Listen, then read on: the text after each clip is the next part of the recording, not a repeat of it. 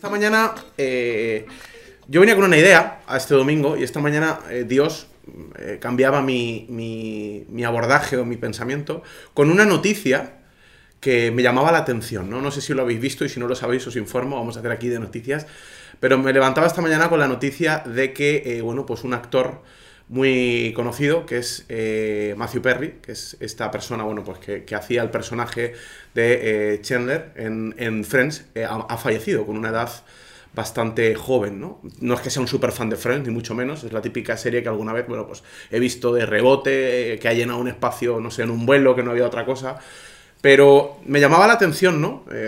No sé, sin, sin ser una persona especialmente relevante en mi vida para nada, eh, me llamaba la atención, ¿no? Pensar en, quizá por la alegría de este personaje, quizá por, por eh, los buenos momentos, los cortes, ¿no? Los reels que uno ve de, ciertas situaciones, pensaba, wow, la vida como es, ¿no? Como, como, como personas que lo tienen todo, que tienen dinero, que tienen fama, incluso que tienen simpatía, que se han ganado al público, ¿no?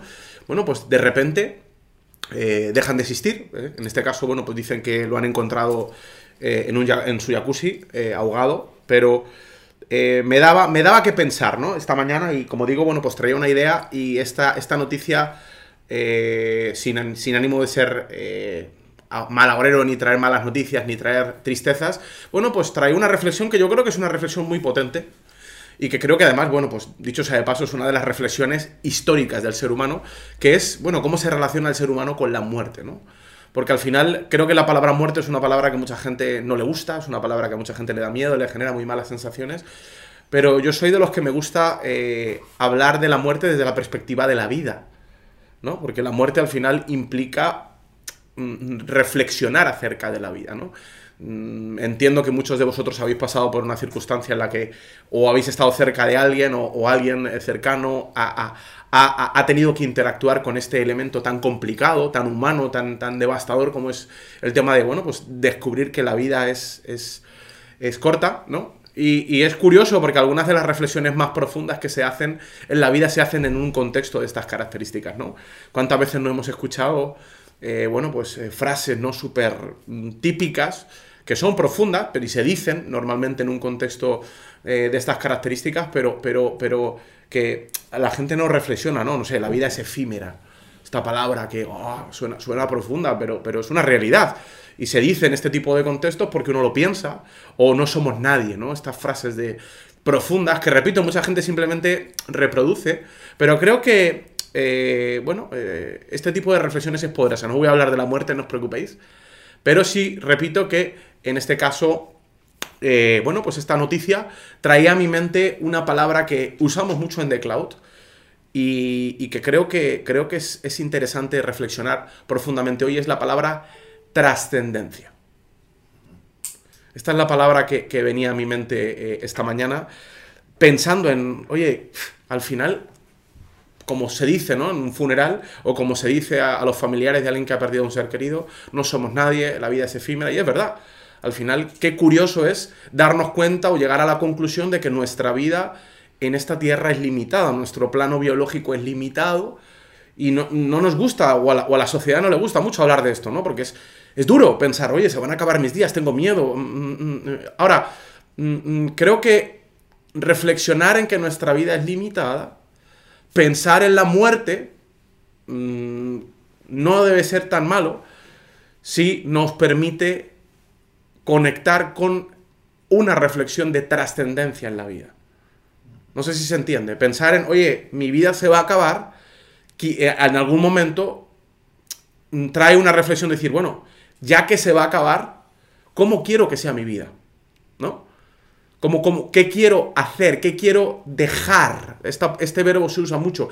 ¿Qué quiero dejarle a los demás? ¿no?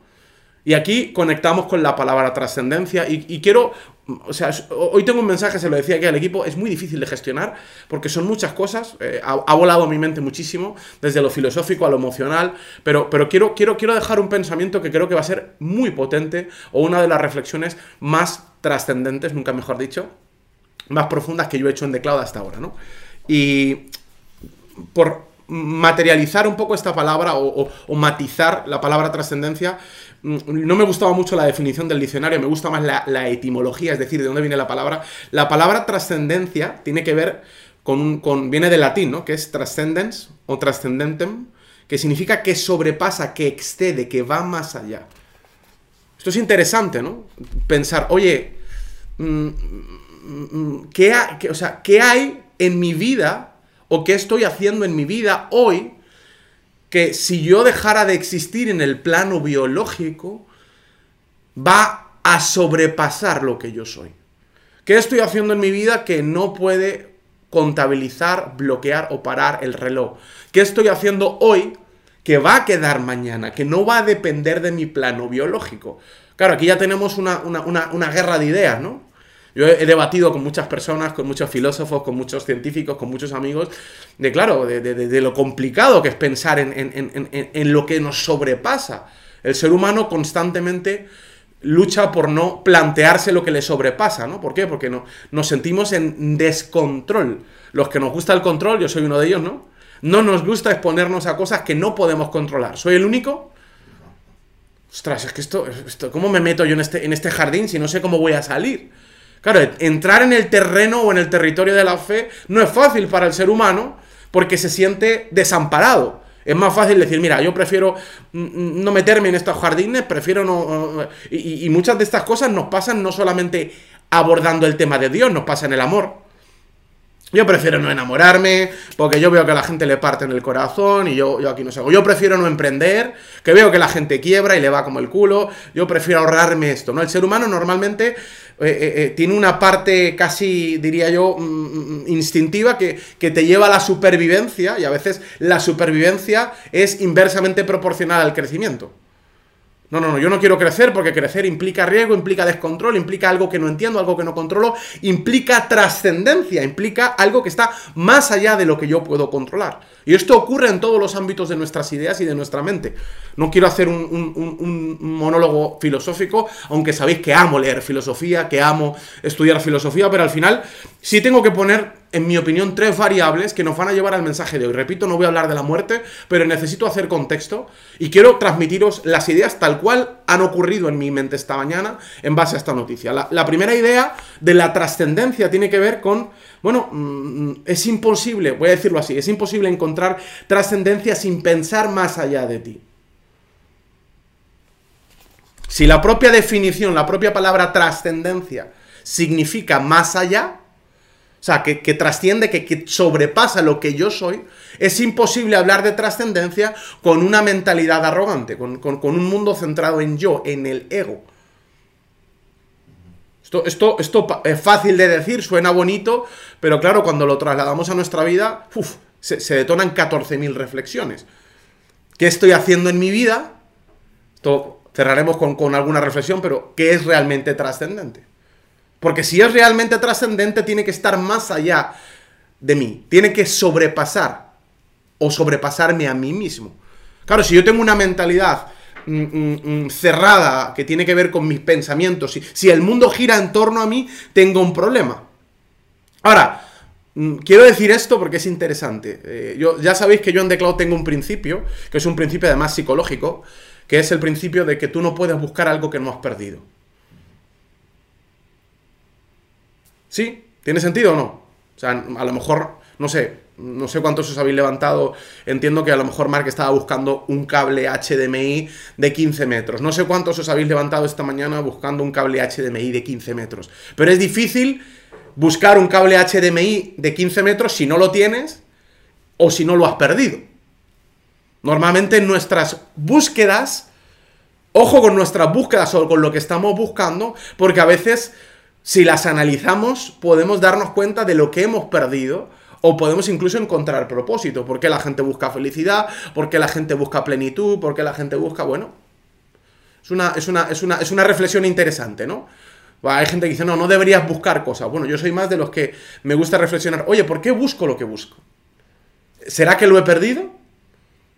¿Será que familiarmente o como ser humano lo he perdido? Bueno, el ser humano busca muchas cosas, busca poder, repito, busca felicidad, busca, busca, busca muchos elementos. Pero otra de las cosas que busca el ser humano normalmente es eternidad.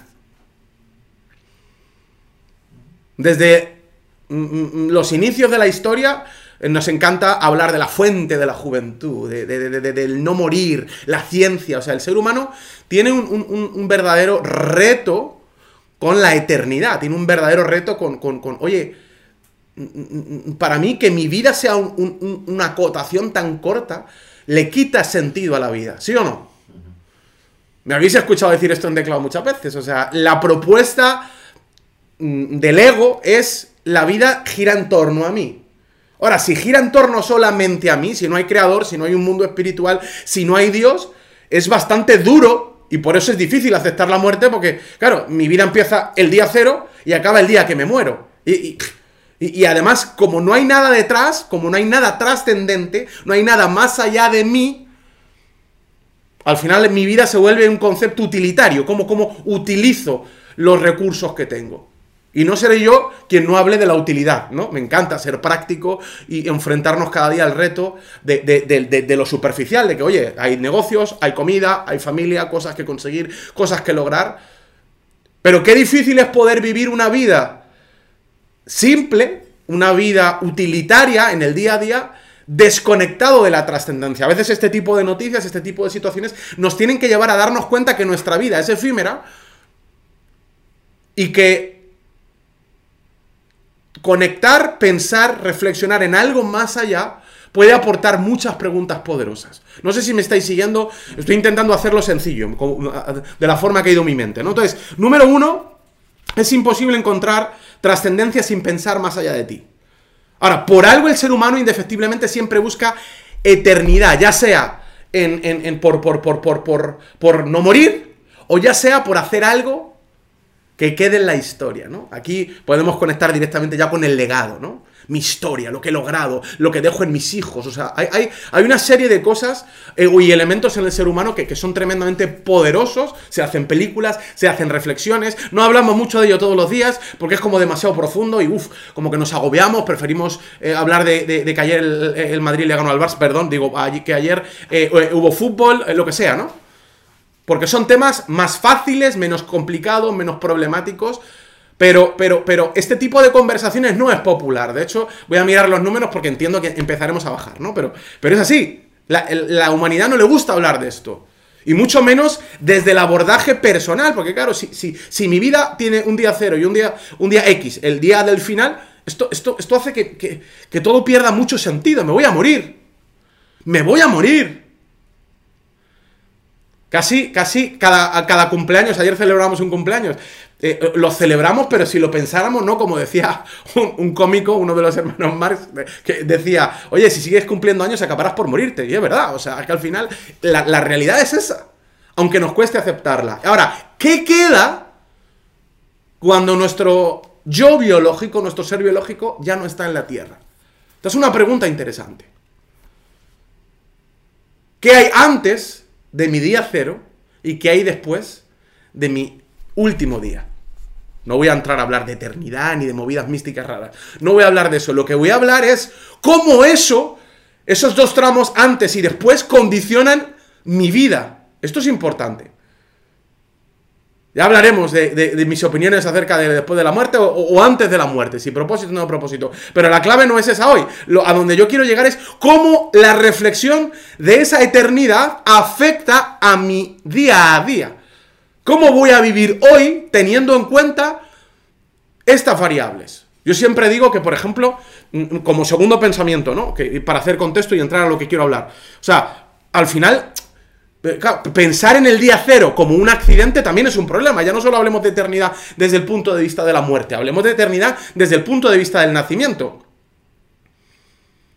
Claro, si, a ti te presentan que tú naces porque ha habido una carambola cósmica de, planetas, ha habido. O sea, que tu cuerpo, o sea, eh, a, un robot que le han metido cuatro, cuatro variables o le han metido un algoritmo, le llaman inteligencia artificial. Pero a la lógica del ser humano, que tiene una simbiosis perfecta con átomos, con células y todo, le llaman carambola cósmica.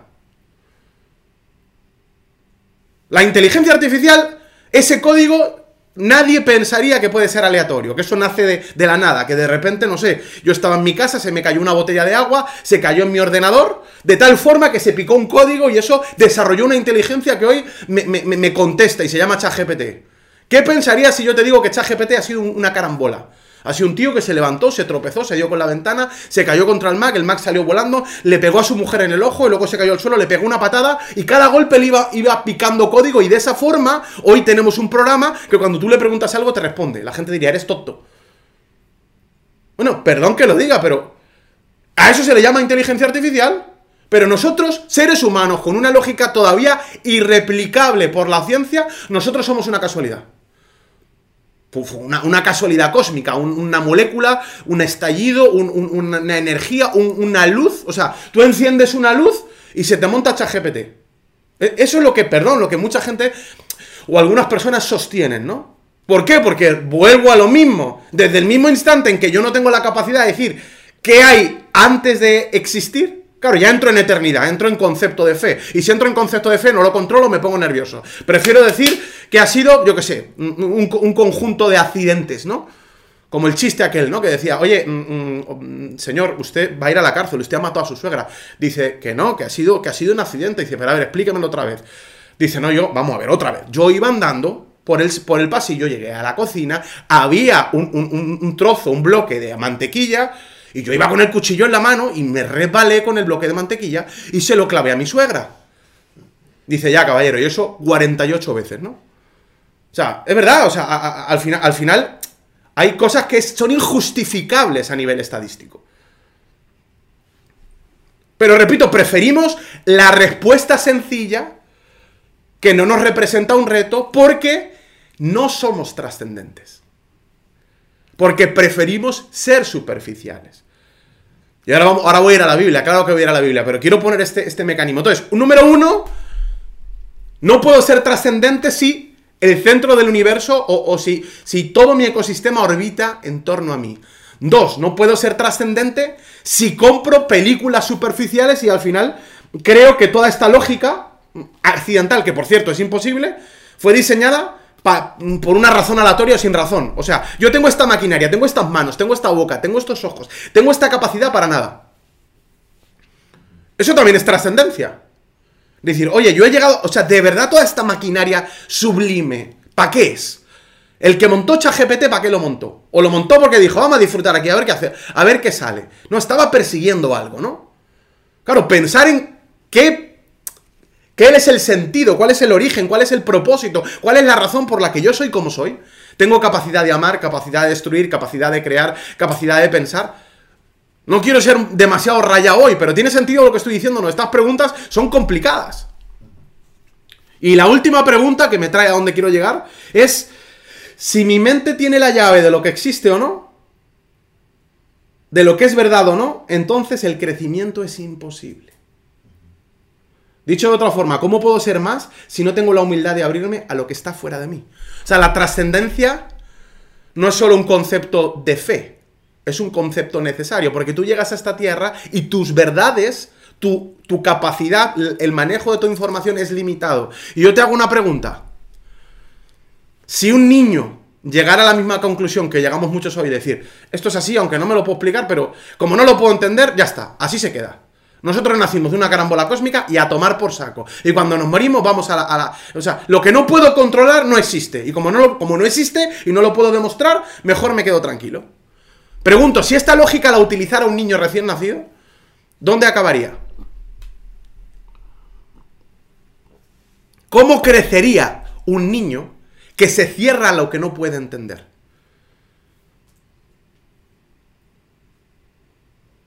Es un, concepto de humildad. Cuando tú no eres humilde para reconocer que hay cosas que no puedes controlar, que hay cosas que no puedes entender, que hay cosas que jamás podrás procesar porque tienes una mente limitada, automáticamente puedes crecer. Te vuelves un explorador en la vida. Hay gente que se dedica a explicar la vida. Y hay otros que nos dedicamos a explorar porque somos conscientes que todavía nos queda infinita, infinito conocimiento más del que nos perdemos. Estos tres pensamientos nos traen trascendencia. Esto es trascendencia, es decir, espera un momento, el mundo no orbita en torno a mí, yo soy un elemento del mundo. Si yo fui creado, si yo estoy en esta tierra y esto no es una carambola, mi cuerpo no es una carambola, mis células no son una carambola, la simbiosis de mi cuerpo no es una carambola. si hay un propósito, si hay un diseño, si alguien le puso líneas maestras a mi vida, y biológicamente tengo un día cero y tengo un día último, ¿cómo voy a vivir? ¿Cómo voy a vivir? ¿Tiene sentido esta reflexión o no? Ahora mira qué curioso. Estoy convencido que los que pensáis que voy a ir por un lado, os voy a sorprender porque ni siquiera yo imaginaba que iba a ir por aquí. Hoy quiero leer un salmo. Un salmo de alguien que entendió la trascendencia de Dios. La pregunta del millón hoy para mí es, y, en la que voy a basar todo lo que voy a compartir, es ¿cómo puedo vivir trascendentemente? ¿Cómo puedo hacer que mi día cero, o de mi día cero a mi día, a mi último día, tenga sentido? ¿Cómo puedo hacer que mi vida vaya más allá? Sea trascendente, trascendere, vaya más allá. ¿Cómo lo puedo lograr? En un mundo superficial, en una, en una, en una sociedad que nos vende 14.000 historias y 14.000 películas, ¿cómo puedo vivir fuera de algo que además ni siquiera puedo controlar? Porque, claro, esto es una rayada. Si encima está fuera de mí, ¿cómo puedo hacer para vivir fuera de mí? Es complicado. ¿Cómo puedo controlar algo que ya por defecto, por definición, está fuera de mí? Bueno, Aquí hay una reflexión que hace nada más y nada menos que el rey David, en el Salmo 103, que además es un salmo que en Declao nos gusta porque la primera parte del versículo 1 es muy conocido y nos gusta. Pero en el versículo 10 hay algo curioso de David hablando de Dios y me gustaría, voy a decirlo de esta forma que creo que tiene sentido. No podemos saber cómo vivir trascendentemente porque está fuera de nuestras manos, pero sí podemos aprender de alguien trascendente como él vive trascendentemente. Sabéis que normalmente digo, a veces en la vida no hace falta saber, hace falta mm, no hace falta saber cómo, hace falta saber dónde. Oye, no sé mm, cómo arreglar la lavadora, pero sé dónde me la arreglan, ¿no? Bueno, a veces el dónde responde al cómo. Bueno, ¿dónde podemos encontrar alguien trayendo reflexiones de la trascendencia? Bueno, David Va a hablar de, hace un salmo, le hace un cántico a Dios. vamos a ver un sitio donde un tipo de forma profunda le canta a Dios. Pero empieza a hablar de cosas que él entendió de cómo Dios se relaciona con él. Que nos hace para mí una masterclass de trascendencia. ¿Os parece bien o cambio el tema? ¿O estoy muy rayado? Ok, esto ha sido contexto. Voy con la parte bonita, ¿vale? Fíjate lo que dice este salmo. Salmo 103, voy a leer solamente del 10 al 14 no ha hecho con nosotros conforme a nuestras iniquidades, ni nos ha pagado conforme a nuestros pecados, porque como la altura de los cielos sobre la tierra, engrandeció su misericordia sobre los que le temen. Cuando está lejos del oriente y del occidente, hizo alejar de nosotros nuestras rebeliones. Como padre se compadece de los hijos, se compadece Jehová de los que le temen, porque él conoce nuestra condición, se acuerda de que somos polvo. Dicho de otra forma, vamos a hablar, o quiero mm, dar algunos puntos de la de las características de la trascendencia de Dios. Vamos a ver, vamos a hacer este pensamiento para, para, iniciar. O sea, si hablamos de que trascendencia tiene que ver con algo que está fuera de nosotros, ¿cuánto creéis que participan o que participa de nuestra trascendencia nuestras relaciones? Esta pregunta es buena, ¿no? El otro día alguien me decía, es que teníamos esta reflexión, ¿no? Me decía, me hacían una entrevista, de hecho, en la radio. Me decía, claro, es que un emprendedor tiene que, aprender a que le tiene que dar igual lo que opinen los demás. ¿Estáis de acuerdo o no estáis de acuerdo? A ver, vamos a, meternos en jarana. ¿Estáis de acuerdo o no? Depende, jaja, me gusta. Hay una, hay una, hay una, hay una frase muy buena ¿eh? que decía que el principio, que los principios del éxito no están definidos, pero el primer principio del fracaso es muy claro, que es tratar de agradar a todo el mundo. No sé si habéis escuchado que la sociedad te vende. No te puede importar lo que dicen los demás. A ver, que, que ahí, depende del contexto. Si es de alguien de con frutos, no.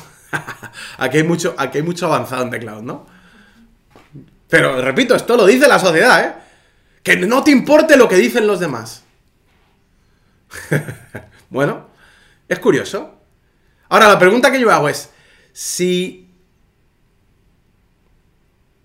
Dios no quisiera que nos importara lo que opinan los demás, ¿por qué nos hubiera hecho tan sociales y tan incompletos? Si a Dios no le interesara que los demás tuvieran una parte tan importante en tu vida, ¿por qué Dios nos hizo sociales? De hecho, ¿por qué vinimos al mundo dependientes? Esto es súper curioso, tío. Es que lo visible, ojo, ¿eh? Esta reflexión está chula. Yo podía haber venido completo al mundo, cuadrado, con abdominales, ya formado, hecho. Pero Dios depositó biológicamente mi existencia en las manos de alguien más que deposita su cultura en mí, que me condiciona hasta genéticamente. Que los demás no tengan poder para influirte. Es que yo no me dejo llevar por lo que dicen ni lo hacen los demás. Hasta tus genes están condicionados por lo que dicen y hacen los demás, que son tus padres. Hasta tu biología, hasta tu código genético dice que eres el producto de otros.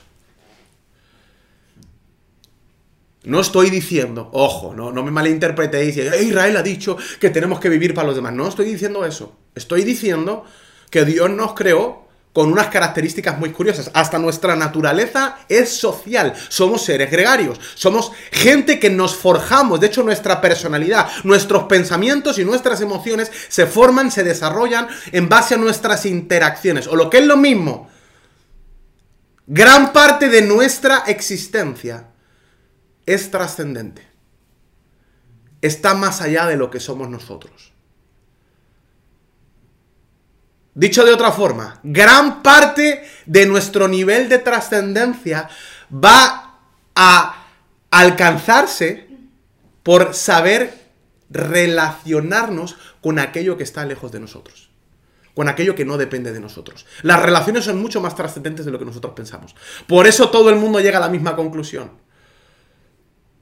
Esto es, conocimiento popular, esto lo dicen los ancianos, la gente que sabe, ¿no? Dice, al final he llegado al final de mis días y me he dado cuenta que los negocios que construí, los imperios que construí, las comidas que me comí, las cosas que viví, dan igual. Algunos hemos tenido el, diría, voy a decir el privilegio porque me pasó joven, de conseguir éxitos y no tener con quién compartirlos. Y uno se da cuenta que el dinero no tiene ningún valor si no tienes con quién compartirlo. El éxito no tiene ningún valor si no tienes con quién celebrarlo. Que el recuerdo del éxito, normalmente, realmente trascendente, va conectado a un logro que está relacionado con otras personas. Porque hemos sido creados trascendentes. Hemos sido creados para relacionarnos. Por eso la gente, ojo, dice, lo más importante de la vida es la salud, el dinero y el amor. Bueno, dos de ellas tienen que ver con otros. Porque la salud eh, es personal, pero el dinero tiene que ver con tu poder para poder hacer otras cosas. ¿Y la gente para qué quiere dinero? ¿Para qué quiere dinero? Hasta el tío más superficial, básico del mundo quiere dinero para comprarse un Ferrari. ¿Para qué, ¿Para qué quiere un Ferrari? Para impresionar a otros.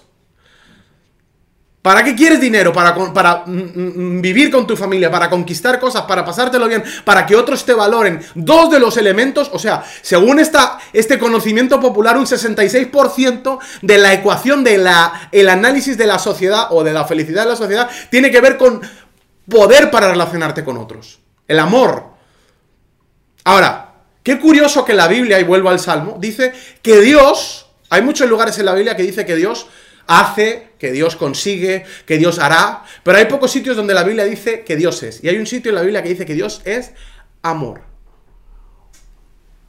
Bueno, déjame decirte esto. Voy a hablar de las características trascendentes de Dios, pero cada vez que diga Dios, puedes traducirlo, puedes cambiar la palabra y puedes poner amor. O voy a decirlo de otra forma. También voy a hablar de las características trascendentes del amor.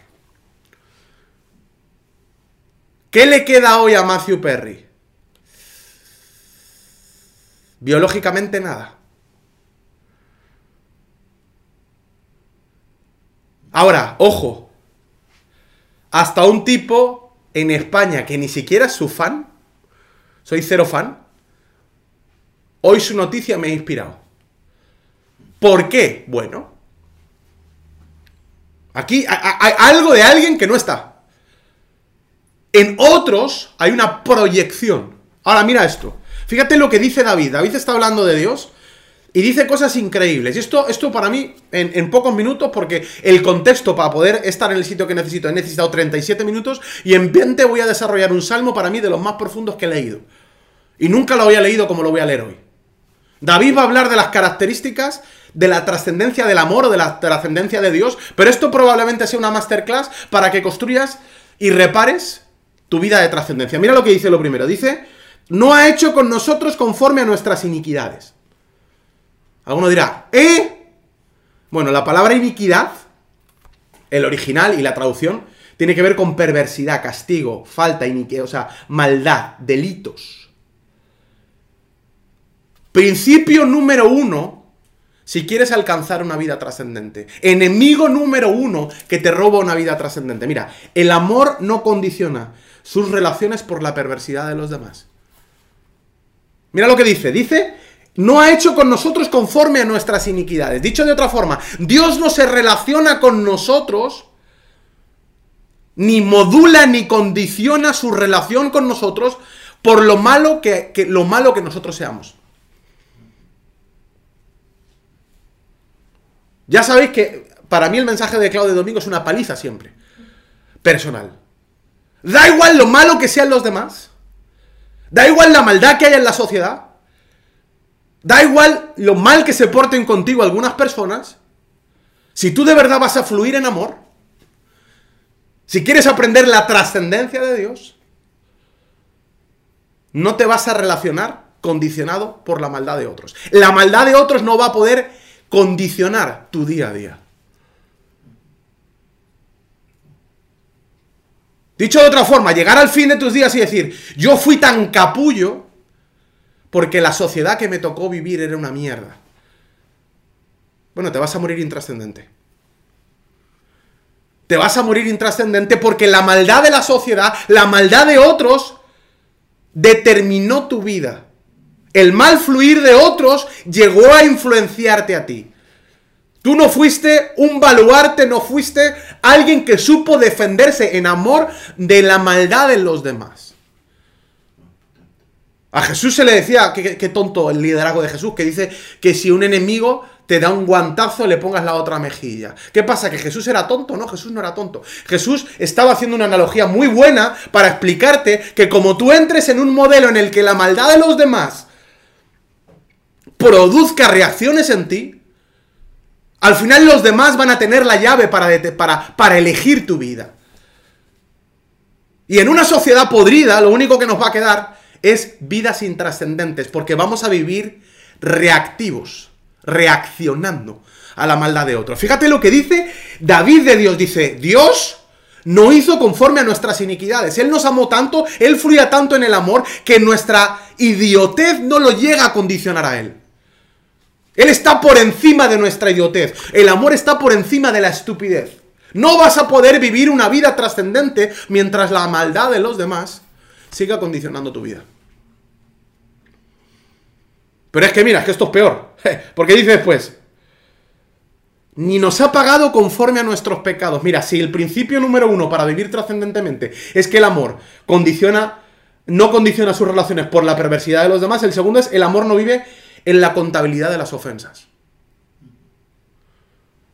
Dice, no, ojo, no nos ha pagado conforme a nuestros pecados. La palabra pecado aquí significa falta, ofensa. Mira, ¿me puedo meter en jardines? ¿Me dejáis que ya me meta en jarana o no? Jamás vas a poder ser trascendente si vives ofendido. ¿Cuántas estupideces, cuántas relaciones, cuántas familias nos hemos cargado por ser unos ofendidos? Por pasarle la contabilidad a la gente. Tú me traicionaste, se acabó nuestra relación ya no confío en ti, tú hiciste esto, tú me debes algo. Y en eso que me debes, en eso que me debes, ahora yo condiciono mi vida. Voy a condicionar mi vida por las deudas que, por las deudas que yo creo que tú tienes conmigo. Si es que hasta Jesús nos enseñó en el Padre Nuestro, mm, mm, perdona las ofensas como tú perdonas las mías. O sea, hasta el propio Jesús nos enseñó cómo resetear una vida trascendente. El momento en que tu vida se base en vivir para acreditarle, para pedirle las deudas de lo que crees que los demás te deben porque te han ofendido, automáticamente tu vida va a quedar condicionada a la miseria. David está diciendo, primero, fíjate Dios, ¿por qué es trascendente? Porque el amor es tan poderoso, la esencia del amor es tan poderosa, es Dios, que si de verdad es amor, la maldad de los demás va a ser totalmente irrelevante. Lo que los demás hagan es cosa suya, pero yo no puedo permitir que la maldad de los demás entre en mi fluir, me influya. Eso significa el verbo influir. In, dentro, fluyere, fluir interno. El fluir de los demás, la corriente que lleven los demás no va a producir influencia en mí. No va a soplar y va a cambiar el origen de mis decisiones. Si la maldad de los demás está condicionando mis decisiones y mi vida, mi fluir, entonces voy a vivir una vida intrascendente. Y voy a llegar al final de mis días y me voy a morir y voy a decir, me he perdido la vida. Mi vida ha sido intrascendente porque mi vida fue condicionada por el fluir negativo de los demás. Pero Israel, ¿cómo voy a, cómo voy a olvidar que esta persona me hizo eso? ¿Cómo voy a olvidar una traición? Si este capullo me, faltó al respeto, si esta mujer me traicionó, si mis padres fueron unos malos padres, pasaron los límites. Bueno, déjame decirte algo. El amor no pasa la cuenta. Dice, no hizo conforme a nuestras iniquidades, ni nos ha pagado conforme a nuestras faltas. Mientras sigas viviendo para pagarle las faltas a los demás, vas a ser intrascendente. ¿Cuánta gente no he conocido yo que se ha muerto peleado con alguien? En conflicto con alguien. ¿Cuántas familias no conozco que sus hijos ni siquiera han ido a velar a sus padres? Porque estaban peleados. ¿Sabes lo que queda de ti cuando acaben tus días? No quedan tus conflictos, quedan tus alianzas. Quien va a ir a, donde va a haber legado va a ser en tus alianzas. Es doloroso, ¿eh? Por eso el perdón es tan poderoso. No solamente porque, ay, es que perdona a los demás, es que, el perdón es la decisión voluntaria y parte del amor de no dejar que las ofensas de los demás gestionen mi libro de contabilidad. Es que, mira, Dicho de otra forma, a, ver si con esta frase ayuda. No puedo estar creciendo, ni trascendiendo en mis relaciones si mi patrón recurrente es siempre ir al pasado a pasar la cuenta. Somos seres focales. O yo estoy haciendo contabilidad para lo que voy a construir, o estoy haciendo contabilidad para pensar en lo que me deben. O estoy construyendo futuro, o estoy administrando pasado. Pero no puedo hacer las mismas cosas. Hay gente que dice, es que no avanzo. ¿Cómo vas a avanzar si tu mente no hace más que pensar en ofensas? No hace más que pensar en el pasado. Es imposible que pienses en futuro mientras sigas trasladándote al pasado. Es que me hicieron, es que me pasó, es que me lograron, es que la maldad de los demás es la excusa del fracaso de mucha gente. Esa es la, la excusa de la intrascendencia de muchos hoy. Es que la sociedad está podrida. Yo solo estoy reaccionando. Es que esta persona se portó mal. Por eso le he tenido que hacer esto. Mientras elementos externos estén condicionando tu amor, a lo mejor no es... A, a lo mejor te están diciendo que no es amor verdadero. No quiero entrar en Corintios 13, que es lo fácil. El amor es benigno, no guarda rencor, no busca lo suyo. Eso que se lento a las bodas. No hace nada indebido. Estoy diciendo que David, analizando a Dios, está diciendo, oye, es que el amor de Dios, hostia, es que esto es amor de verdad, es que esto es trascendente. Es que por muy capullo, y, déjame que te diga esto, por muy capullo que tú seas, por mucha perversidad que tú tengas, Dios no va a actuar contigo conforme a tus perversidades. Si eso no es amor, flipa. No estoy diciendo que hay barra libre para reventar a la gente. No estoy diciendo eso. Porque a veces por amor hay que poner límites. Pero eso lo hablamos otro día. Dios no va a reaccionar a tu maldad. Cuando tú llegas a la conclusión de que la maldad no va a tener lugar en tu vida, ni siquiera de forma indirecta, empiezas a vivir una vida trascendente. Cuando tú llegas al final de tus días y no le has pasado la contabilidad a muchas personas, ¿sabes algo? Esas personas tienen una contabilidad contigo. Y has dejado un legado. Ahora mira esto. Esto se pone buenísimo. No puedo construir, mira, dicho, para cerrar este pensamiento, no puedo construir nueva química cuando no he disuelto las malas reacciones del pasado. Sabéis que a mí me gusta mucho hablar cuando hablo de relaciones de resolver y disolver. Mira, mientras, eh, la mala química del pasado es como una reacción química. Y hasta, hasta se usa esta palabra en coaching, ¿no? Disolver. Hay cosas que hay que disolver. Sí, nos peleamos, sí, se te fue la pinza, sí, dijiste cosas que no querías.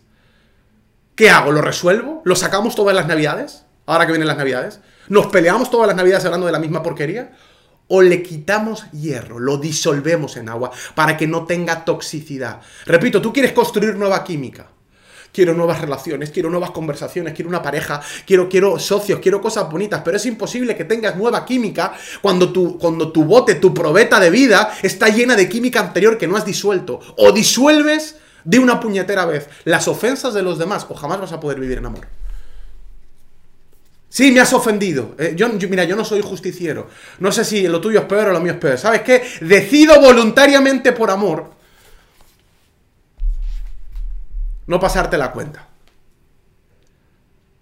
Decido voluntariamente relacionarme con los demás sin pasar la cuenta. Yo siempre digo esto, de hecho lo han dicho en el vídeo, ¿no? ¿Quién quiere ser merecedor cuando puede ser amado? El merecimiento te enseña a vivir desde la cuenta. El amor te lleva a vivir desde la cuenta da igual. Por eso yo tengo un problema con esa frase de soy merecedor. Yo entiendo lo que se quiere decir con esa frase. Pero repito, o sea, vivir desde el merecimiento lleva a mi mente a la cuenta. ¿Qué me merezco? Da igual lo que te merezcas. Lo que importa es lo que tienes. Yo no quiero ser merecedor, quiero ser amado. Y da igual si te lo mereces o no. Cuando tú descubres que Dios no te pasa la cuenta, empiezas a vivir relaciones trascendentes. Matrimonios que, llevan un montón de años. ¿Por qué funcionan matrimonios que llevan un montón de años? Porque han aprendido un ejercicio de contabilidad. Es imposible, esto, esto lo sabemos todos, los que tenemos un matrimonio de cierta edad. Como tú cada conversación te traigas el libro de contabilidad, como el libro de contabilidad no se ponga a cero en algún momento, estás jodido.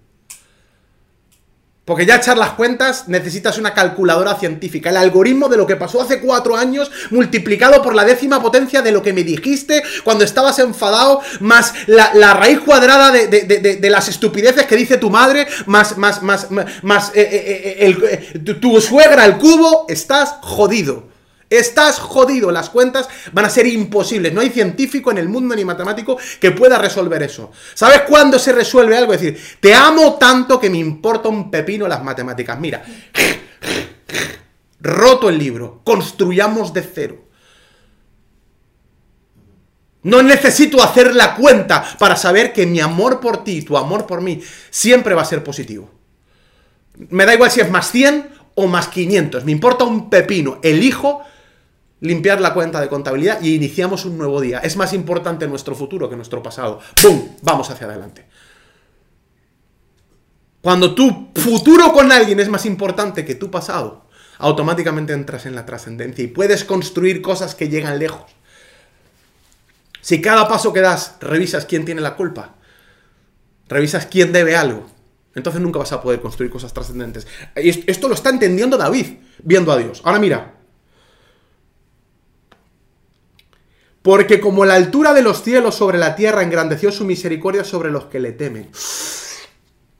Vaya frase, por Dios. Lo siento, pero es que yo soy muy fan de la Biblia. Es que hay que ir a las palabras. Yo sé que suena, ay, qué poesía tan bonita. Ya, ya, pero vamos a las palabras. ¿Cómo que engrandeció su misericordia? Pero vamos a ver, ¿cómo que Dios puede engrandecer su misericordia? O sea, ¿Dios puede hacer más grande algo? Si Él lo tiene todo. Ojo a la frase engrandeció. ¿Cómo que engrandeció? Fue más grande. Yo buscaba el original. Y el original dice, efectivamente dice engrandeció. Se esforzó. La hizo mayor, prevaleció. Fue valiente, hizo crecer, confirmó. Estas son las frases. O sea, confirmó su misericordia. La palabra misericordia, para los que no la conocéis, tiene que ver con bondad. Tiene que ver con no reprochar, con, con, con tiene que ver con agradecimiento o benevolencia. De hecho, mira, la, etimología, que me parece muy buena de la palabra misericordia en castellano, viene del latín que es misere, que es miseria. Cordis, corazón. es tener corazón hacia la miseria de los demás. Lo traslado de otra forma. Él engrandeció, afirmó, hizo más grande su misericordis. Su empatía, que no es lo mismo empatía que misericordia, pero, pero, pero, pero la misericordia sí tiene empatía dentro. Su corazón hacia la miseria de otros. ¿Quieres una vida trascendente? Vas a tener que entender que la misericordia se puede expandir. Expandió su misericordia. Principio número 3. El amor se perfecciona expandiendo la misericordia. ¡Ojo! Porque aquí hay un detalle que a mí ya me vuelve loco. Sobre los que le temen. ¡Ojo! Ojo que aquí hay detalles. Sobre los que le temen. Es decir, los que le honran. A ver, a ver, a ver, repito, vamos, vamos a, montar todo el puzzle que tira muchas piezas. O sea, David está diciendo, está analizando el amor de Dios y está diciendo, hostia, esto, esto, este amor, hostia, esto, me queda grande, ¿eh? Esto está, esto está muy por encima de lo que yo puedo entender o gestionar. O sea, para empezar, la maldad que yo tenga o que tengamos los demás no afecta a su amor. Mi nivel de estupidez, mi nivel de perversidad, no cambia el fluir de Dios. No tengo influencia sobre Dios. Al contrario, Dios tiene influencia sobre mí. ¡Bum! Golazo. Dos. Dios no me pasa la cuenta, no soy merecedor, soy amado. Mis ofensas son, no son irrelevantes, pero Dios no actúa ni se relaciona conmigo en base a mis ofensas. ¡Wow! Pero es que además, partiendo de esta base, por amor, Él afirma, engrandece su corazón hacia mi miseria tiene más misericordia cada día. Repito la frase que he dicho. Tres. El amor se perfecciona expandiendo misericordia en aquellos que te honran. Lo voy a decir de otra forma. Lo voy a traducir a la vida real. Atento a quien te ha honrado. A quien te regaló su tiempo. A quien te regaló su lealtad. A quien te regaló su afecto en algún momento, aunque hoy sea un miserable. Algunos Dios nos ha hablado esta mañana. Aunque hoy esté en la pura miseria, aunque hoy esté en corrupción, en descomposición, Dios agrandó su misericordia, confirmó su misericordia, pero no en tu mejor estado, en tu estado de descomposición, en tu, en tu, estado de miseria. Porque es fácil tener compasión de los que amas. Ay, te amo porque, porque eres mi amigo. No, no, no, no.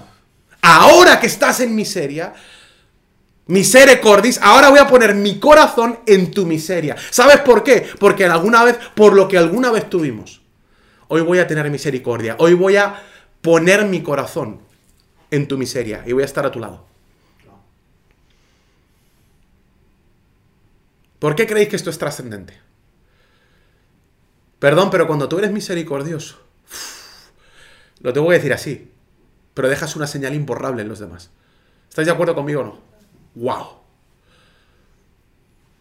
Dios no, es que esto es amor. O sea, Dios no se dejó influir por mi perversidad. Podía pasarme la cuenta y no me la pasó. Y en mi miseria, en mi peor momento, en mi estado más miserable, se acordó de mí. por Dios. Coincido con Priscila. Tal cual está la sociedad de hoy, ¿verdad? ¿Cómo nos puede ir mal en la sociedad hoy? Todo el mundo pasándose la cuenta que la política, que me peleo, que tú me debes, que tú para arriba, que para abajo. Ahora por eso estás miserable, te lo dije, desgraciado. Foto a Instagram, se lo dije. Exactamente lo mismo que hace Dios. En mi peor estado. Él se acordó de quién me había honrado. Acuerda quién te regaló su tiempo, quién te regaló su cariño, quién te regaló su afecto aunque hoy esté en un estado lamentable, aunque él esté en su peor momento. Versículo 12. Cuánto está de lejos el oriente del occidente hizo alejar de nosotros nuestras rebeliones. La palabra alejar tiene que ver con apartar, arrojar, poner distancia. Y la palabra rebelión, revuelta. Mira, de hecho la palabra original rebelión, la etimología dice que viene del verbo rebelio, que es hacer un efecto de hacer guerra, contra la autoridad. Esto va para los líderes, esto va para los padres. Aquellas personas que constantemente cuestionan tu autoridad, que rompen el orden, que rompen la justicia. Dice que apartó las rebeliones. Dicho de otra forma, principio número 4 para una vida en trascendencia. El amor se abstiene y pone distancia de las rebeliones, pero no deja que las traiciones tengan alcance. Esto es, esto es, esto es, esto es absolutamente bárbaro, tú. Es que, es que la Biblia es una barbaridad, perdón que lo diga. Y, no me habéis visto así, pero, pero de verdad que hoy, siento muchísimo lo que estoy diciendo. Dice, hizo distancia con las rebeliones. Esto tiene dos acepciones y dos significados. Ojo con participar de la gente que quiere romper la autoridad. Ojo con participar o con estar cerca de los que, de los que no, no entienden la autoridad. Pero esa es una. Ahora, la pregunta es, ¿por qué los hizo lejos? ¿Por qué usa este verbo la Biblia? ¿Por qué dice puso lejos, se alejó? Eh, eh, eh, esto es lo que dice el original, pero el, o sea, el, versículo dice literalmente, hizo alejar de nosotros nuestras rebeliones. ¿Por qué alejar? ¿Por qué cuando alguien se revela? ¿Por qué cuando alguien rompe el orden, rompe los acuerdos, rompe la autoridad? ¿Por qué lo aleja? ¿Qué significa esto? Bueno, yo, yo, lo decía en esta frase y no sé si estáis de acuerdo. Me parecía poderosísimo reflexionar esto. El amor no deja que las traiciones tengan alcance. O lo que es lo mismo, cuando alguien te está traicionando, cuando alguien está reventando el orden, cuando alguien al que tú le has dado algo quiere hacerte daño, no permitas que eso llegue a tu corazón. Toma distancia. No voy a permitir que lo que estás haciendo me dañe, porque si me daña voy a dejar de amarte. Te amo tanto que no voy a permitir que me dañe. Es que esta persona está hablando mal de ti, no me lo cuentes. Quiero distancia. Quiero distancia en contra de las rebeliones. No voy a permitir que esta rebelión me condicione. No me lo cuentes. No quiero saberlo. Israel está diciendo que tenemos que ser estúpidos y no saber las cosas. No, estoy diciendo que tenemos que ser suficientemente estratégicos como, para poder alejar la rebelión. Dios se, alejó nuestras rebeliones de nosotros mismos. Cuidado con la rebelión. Porque cuando tú no sabes gestionar la autoridad en lo visible, eso se traslada a patrones en lo invisible. es, que esto, es que me podría tirar un mes hablando de esto, de verdad. Voy con el último. Dice, como el Padre se compadece de los hijos, se compadece Jehová de los que le temen. Porque Él conoce nuestra condición y se acuerda de que somos polvo.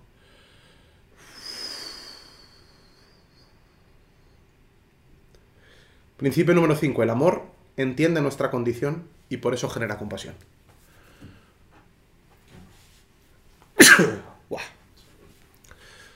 Uf, qué fuerte.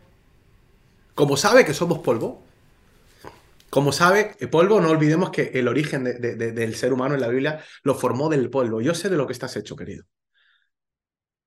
Sé que somos polvo. Sé que todos tenemos un instinto salvaje, que todos en un mal contexto. Somos unos mentirosos, somos unos falsos, somos unos traicioneros, somos unos capullos. Y quizás el entendimiento de quién eres y de quién soy me trae la revelación de que puedo amarte. Trae el acuerdo, el pacto de que no vamos a agredirnos. Eso es amor. No un amor estúpido. No un amor Disney. En Disney se aman porque todo sale bonito, porque no, no, no, un amor mucho más profundo. El amor de decir, tu perversidad no me va a afectar. Nuestras contabilidades no nos van a afectar. Al menos por mi parte. Hasta en tu estado más miserable vas a tener mi corazón. Porque sé que somos polvo. Hasta en tus rebeliones. Voy a, poner la distancia necesaria para que no me haga daño. No voy a permitir que mi corazón se vuelva en tu contra. ¿Y qué tiene que ver esto con el inicio? Con la trascendencia. La única forma de vivir trascendentemente es en amor. Porque es la única forma de relacionarnos con lo que está fuera de nosotros. La única forma de relacionarnos con Dios y la única forma de relacionarnos con otras personas. ¿Sabes lo que va a quedar cuando acaben tus días en esta tierra? Va a quedar aquello que hiciste en los demás. Quedarán los reels de tus risas, Don Matthew Perry. Quedarán a quien amaste, a quien no le pasaste la cuenta. Quedará la historia de aquellos que en sus miserias encontraron tu corazón. Quedará aquellos a los que alejaste la rebelión y perdonaste y dijiste, ¿sabes qué? Mi futuro es más importante que mi pasado. Eso quedará. Y eso conectará con Dios. Que es la fuente del amor. Y yo te hago esta pregunta para cerrar hoy. Tal como iniciaba este, este, este, este, este declavo. Si hoy llegara al final de tus días, ¿dirías que has tenido una vida trascendente? ¿Estás sembrando en trascendencia o estás sembrando en la intrascendencia? ¿Tu vida está enfocada en ti? ¿Es el tumor Roland de tu ego? quiero construir, mi propósito, mi dinero, yo, yo, yo, yo, yo. O estás sembrando semillas de trascendencia en otros.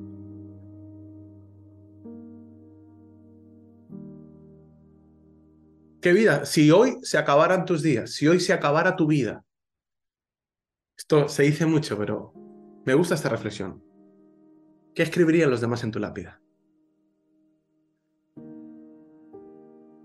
Lorenzo lo petó en los negocios. Mm, no lo veo. El mejor fotógrafo. El mejor terapeuta. Un tipo que se divertía, el que mejor celebraba los goles, el que mejores fiestas hacía. Un gran profesional de la medicina, un gran profesional de X. ¿Qué, si hoy se acabaran tus días, ¿qué escribirían otros en tu lápiz? Aquel que me enseñó a amar. Aquel que no retiró su corazón en mi miseria. Aquel que me inspiró. Él ya no está en el plano físico. Pero aquí ha dejado un legado. Su amor dejó un legado. Su amor marcó mi vida su fluir, el amor con el que fluía, generó influencia. No se dejó llevar por mi influencia de perversidad, sino que al contrario, generó un nuevo fluir, influyó en mí. Y esa influencia sigue fluyendo hoy. Aunque no esté en el plano físico, su influencia queda con nosotros. Profundo. ¿Cómo estás viviendo? Teniendo en cuenta que te vas a morir. Que te vas a morir. Y no lo puedes evitar. ¿Estás preparado para morir? ¿Estás preparado para que escriban en tu lápida algo? ¿Qué has sembrado? Para... ¿Qué, qué, historia has construido? ¿Estás viviendo más allá de lo que solamente tú albergas o llegas más allá? La noticia es que tenemos tiempo. Podemos vivir para morir.